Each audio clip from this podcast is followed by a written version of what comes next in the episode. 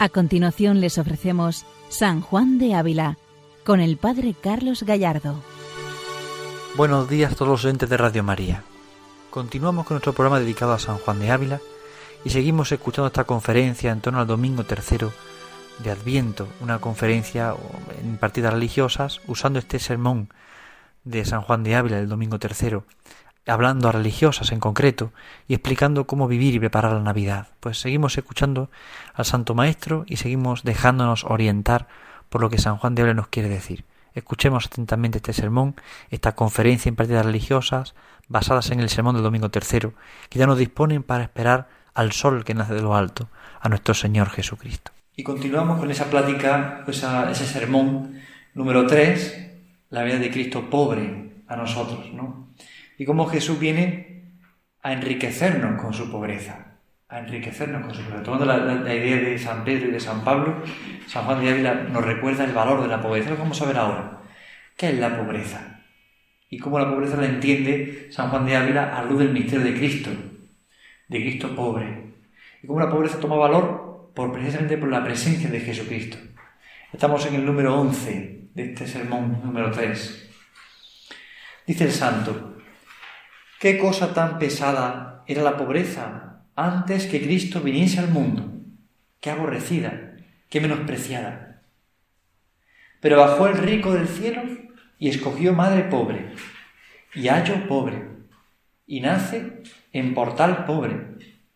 Toma por cuna un pesebre, fue envuelto en pobres mantillas, y después, cuando grande, amó tanto la pobreza que no tenía donde inclinar su cabeza y finalmente fue tan amador de pobreza que ya no hay cristiano, si es verdadero cristiano, que no tenga en más ser pobre que rico.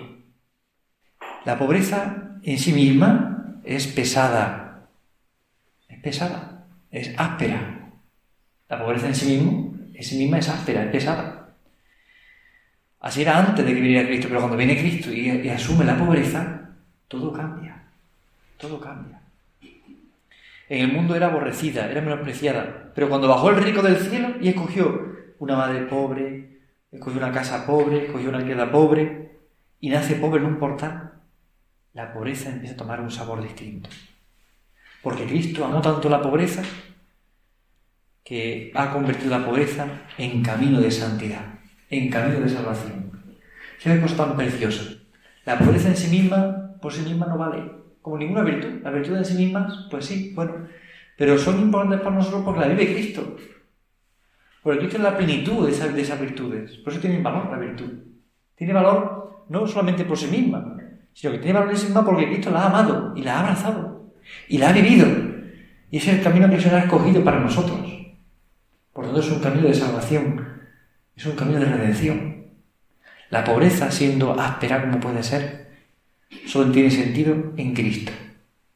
Nuestra vida cristiana solo tiene sentido en Cristo.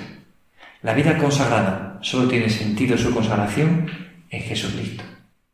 Porque sin Él todo es distinto, todo es vacío, todo se pierde, todo se hace pesado. Pero con Él es todo tan distinto. Porque vino el rico del cielo y escogió la pobreza. Y eso nos muestra que la pobreza es un camino de santificación muy especial. La pregunta que nos puede surgir en este momento es, bueno, ¿y yo cómo vivo la pobreza?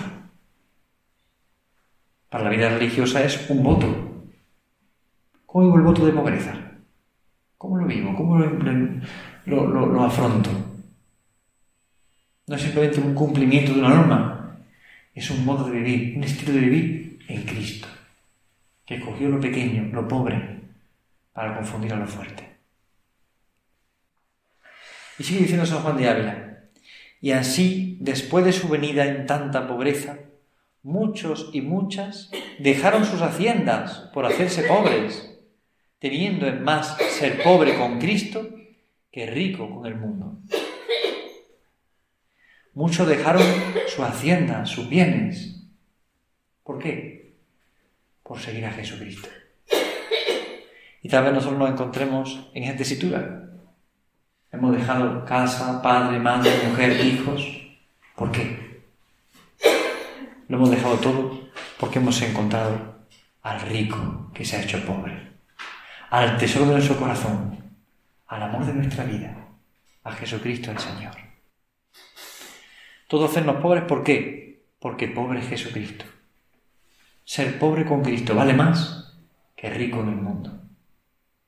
Sí, uno puede ser rico en el mundo, tener muchas cosas, tener fama, prestigio, honra, poder, pero en definitiva, qué vacío está el corazón cuando falta Jesucristo. Aunque tengamos todas las riquezas y comodidades del mundo, pero el corazón se experimenta vacío cuando falta Jesús. También a veces en la vida cristiana eh, se nos mete la mentalidad de ricos, la mentalidad de buscar el poder, el placer, el poder, el éxito, buscar el interés, también la vida religiosa. Y eso en el fondo deja tan vacío el corazón. Buscar un puesto, buscar una tarea, buscar un cargo, buscar un lugar, buscar el sitio, buscar mi yo. Y eso en el fondo deja tan vacío el corazón. Solo importa a Él. Y solo interesa buscarle a Él. Hacernos pobres con Cristo. Y eso vale más que ser ricos con el mundo. Porque el mundo con sus riquezas pasa. Y pasa tan rápido. Pasa todo tan rápido que se acaba. Más es tenido el pobre que el rico después que Jesucristo se hizo de su bando. Es más tenido el pobre que el rico, porque Cristo se hizo del bando de los pobres. Cristo se ha hecho del bando de los pobres, de los que necesitan, de los que saben que todo viene de Dios. Cristo ha asumido la pobreza. La pobreza para nosotros es un valor, no por sí misma, sino porque Jesucristo la ha asumido, la ha, amado.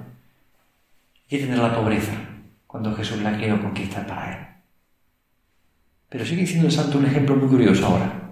Dice, como si en una balanza pusiésemos una cosa de precio y en otra una cosa vil, pero llena de perlas preciosas. Diréis que vale más esta segunda balanza, por el valor de lo que se juntó con ella.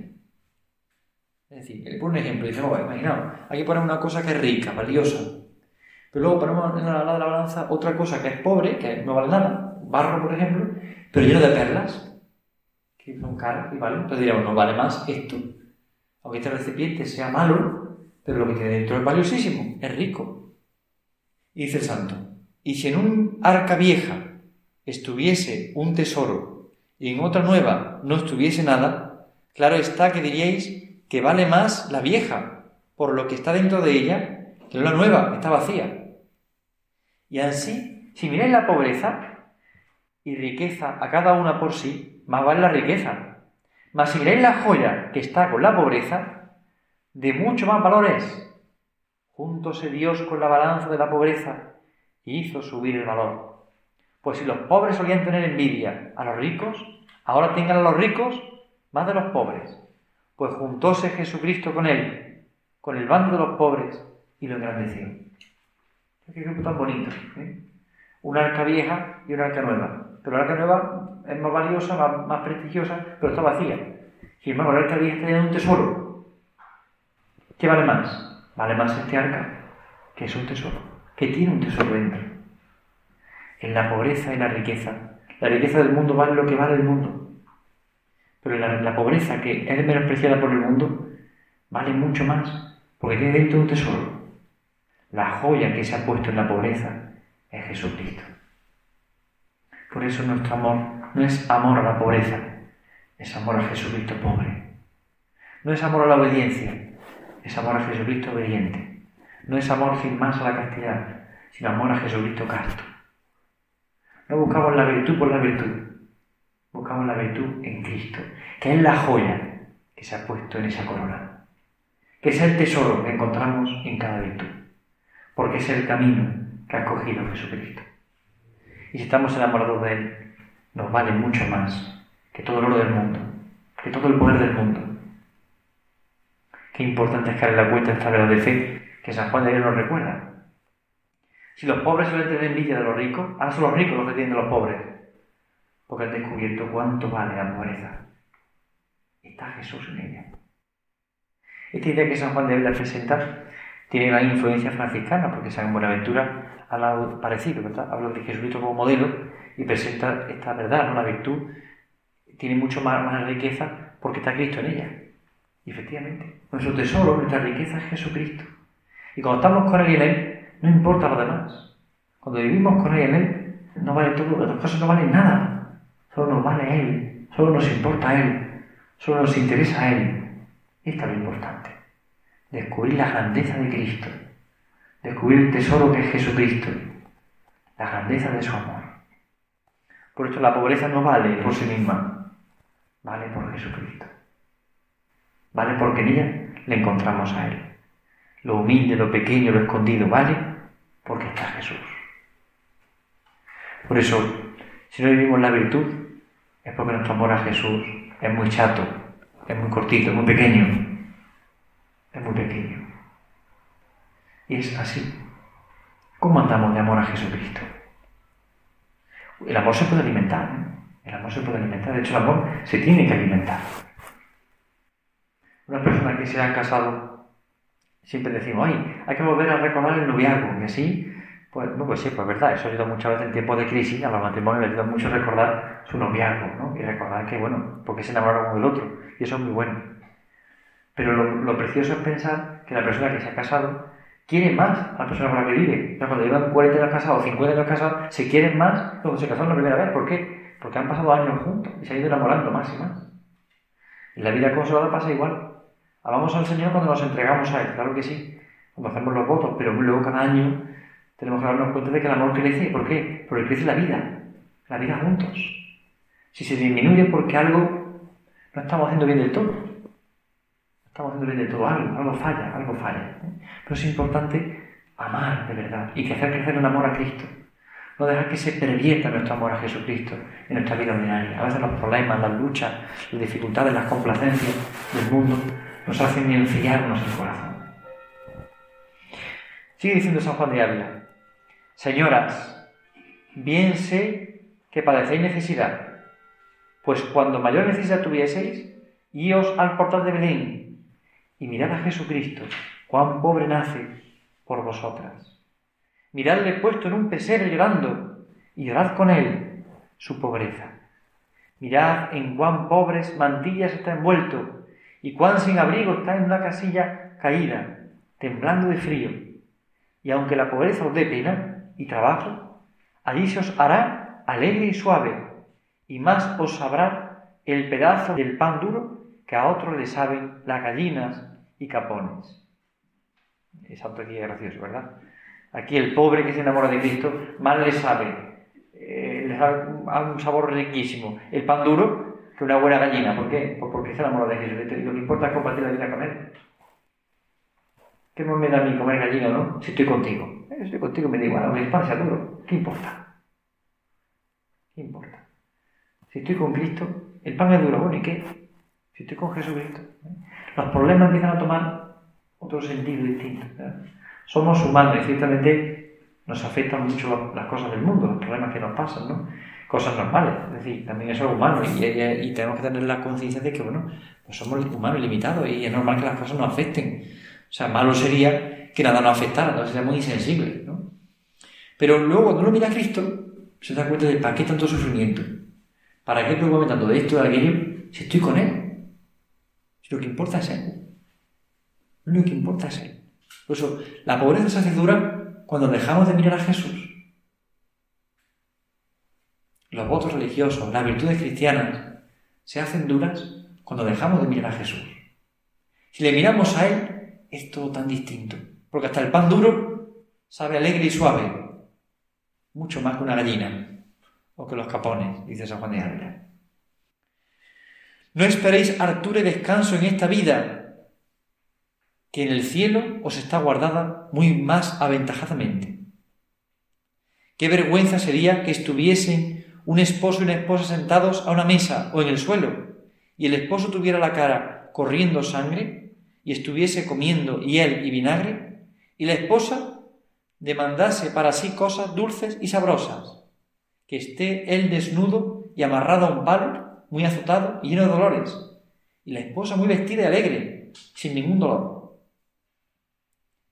Esto no se entiende, ¿verdad? ¿Cómo va a ser esto así? ¿Cómo va a estar el esposo sufriendo y la esposa cómoda y placentera? Pues no, si dos personas se quieren, quieren compartir, correr la misma suerte. De viene la palabra consorte.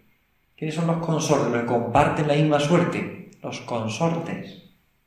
Cuando nos consagramos a Cristo, somos consortes con Él, es decir, compartimos su misma suerte.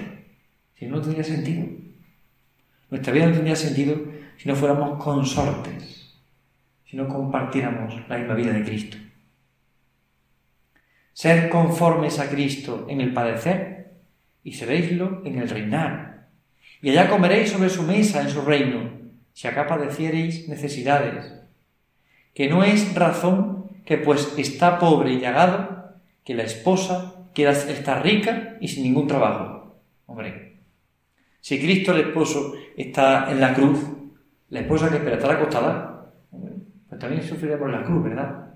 Cuando nos venga la cruz a la vida, hay que pensar, bueno, Señor, que esta pequeña cruz que tengo es nada comparado con la tuya. Es poder compartir contigo algo de este sufrimiento. Cuando nos sintamos solos, Señor, es compartir algo de tu soledad. Cuando nos sintamos olvidados, es compartir algo de tu olvido. Cuando sintamos la pobreza, es compartir algo de tu pobreza. Es compartir contigo algo. Sí, humanamente hablando se puede hacer duro, porque es pan duro, pero sabrá gallina cuando uno está enamorado de Jesucristo. Cuando descubre que en la pobreza, en la soledad, en el olvido, en el abandono, está Jesús. ¿Qué me interesa más? ¿Vivir cómodamente según el mundo o vivir locamente enamorado de Cristo en vez de cualquier dificultad? ¿Cuál es mi tesoro? Nosotros solo tiene que ser siempre Jesucristo. Compartir la vida con Él. Correr su misma suerte ser consortes con Él, como San Juan de nos dice, ser consortes con Él, compartir la misma vida de Cristo, pobre y llegado, compartir su existencia, compartir su amor. Ahí está el misterio. Esto es lo que realmente es importante, compartir la vida con Él. El Adviento tiene que ayudarnos precisamente a retomar nuestro enamoramiento de Jesucristo, a encenderlo, a volverlo a encender, a prender fuego de amor, y alegrarnos con Cristo que viene, pobre, humilde, sencillo. Es el camino que nos enseña para nuestra vida. Es el camino del amor. San Juan de Ávila lo subraya especialmente. Ser conformes a Cristo en el padecer lo seréis en el reinar. Y comeréis después de su mesa en el reino. Porque nos ha prometido el cielo. El cielo. Nos ha prometido vivir la vida con Él. Por eso compartimos la vida aquí con Él su vida humana, su vida mortal, para luego compartir la vida eterna con Él. Es estar siempre con Él. Dos personas que se quieren, de verdad, cuando se van a casar, ¿no? Pues, imaginaos que él le dice, mira, yo tenía una casa, tenía una riqueza, pero ya no la tengo, estoy pobre, y se la mujer, no, pues tú eres pobre, no tienes casa, yo me caso contigo. Eso que demuestra que no quiere la persona, quiere sus bienes. Es que lo único que tengo es debajo del puente. Pues nada, pues debajo del puente. Quien se quiere, hasta debajo del puente viven juntos. Lo que le importa es estar juntos. Pues nuestra relación con Cristo, especialmente en la vida consagrada, tiene que ser así. Jesús nos promete el cielo, pero en este mundo nos regala también saborear la cruz con Él. Pero lo que nos importa es estar con Él. No nos importan los bienes del cielo, sin más, porque el bien del cielo es estar con Él. Y el cielo puede empezar en la tierra cuando lo comparto todo con Él cuando comparto su misma vida y corro su misma suerte. Hoy en día, con esta situación del coronavirus que estamos viviendo, todo el mundo está preocupado por la Navidad. ¿Qué pasa en Navidad? Porque si no podemos juntar seis, o diez, o cinco, o cuatro, o qué pasará, y si podemos cenar o no cenar, si podemos comprar esto o lo otro, y no vamos a poder ir de fiesta, no vamos a poder tener. Bueno, es verdad. Pero da pena que a veces hasta los más cristianos se nos olvida mirar al pesebre. Y tal vez esta Navidad nos ayude a todos a ir más centrados en el pesebre, en quien es protagonista de verdad de la Navidad. Es más, quien es protagonista de nuestra vida. Tal vez las familias tengan que ser menos, los amigos tengan que ser menos, la situación tenga que ser a menos, según el mundo, pero puede ser más para Dios y en Dios, porque nos va a centrar la atención en el pesebre, en Belén. Sigue diciendo el santo en el número 13 de este sermón.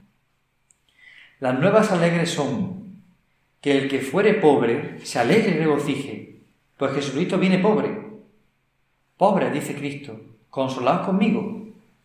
Consuélese el que no tiene que comer, pues el Señor vino con tanta pobreza, que no teniendo una vez que comer, envió a sus discípulos a coger unas espigas para que comiesen. Consuélese el desconsolado, viendo a Cristo tan sin consuelo. Consuélese el desnudo, viendo a Cristo tan sin abrigo y morir desnudo, que viene a consolar a los pobres del ánima. Consuélese mirando a Jesucristo. ¿Cuál es mi consuelo? Jesús. Y a veces nuestra vida consagrada al Señor, especialmente, todo cristiano, pero especialmente la vida consagrada, a veces esto se nos olvida. A veces buscamos el consuelo en las personas, en el tener, en el poseer, cuando nuestro único consuelo es Jesús. Cuando nuestra única vida es Jesús. Cuando nuestro único amor es Jesús. Consuélese el desconsolado con Cristo. El que está sin consuelo encontrará consuelo en Él.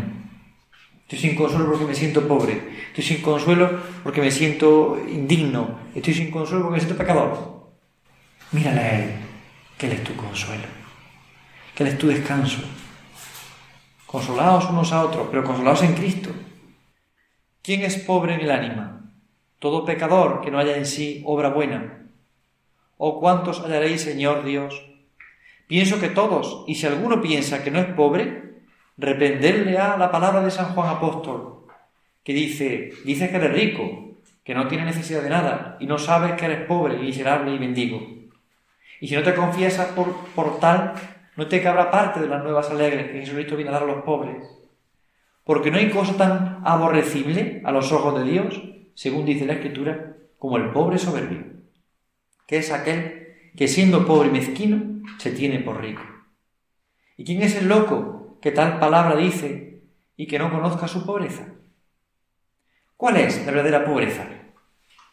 El pecado. Ser pecador. ¿Quién es pobre en el ánima? Todo pecador. Que no haya en sí obra buena. Y aquí todos tenemos que sentirnos acusados de alguna forma. Porque todos somos pecadores. San Juan de Dios nos recuerda nuestra condición de pecadores. Somos pecadores. Yo soy pecador. Por lo tanto, necesito del perdón.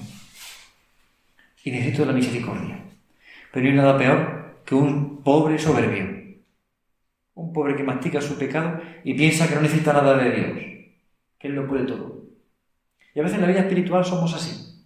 Pensamos que saldremos de nuestra pobreza, de nuestro pecado, a base de planes, de proyectos, de intenciones, de intereses, a base de planes de vida, sin darnos cuenta de que necesitamos el encuentro con Él. Somos pobres, necesitamos su perdón.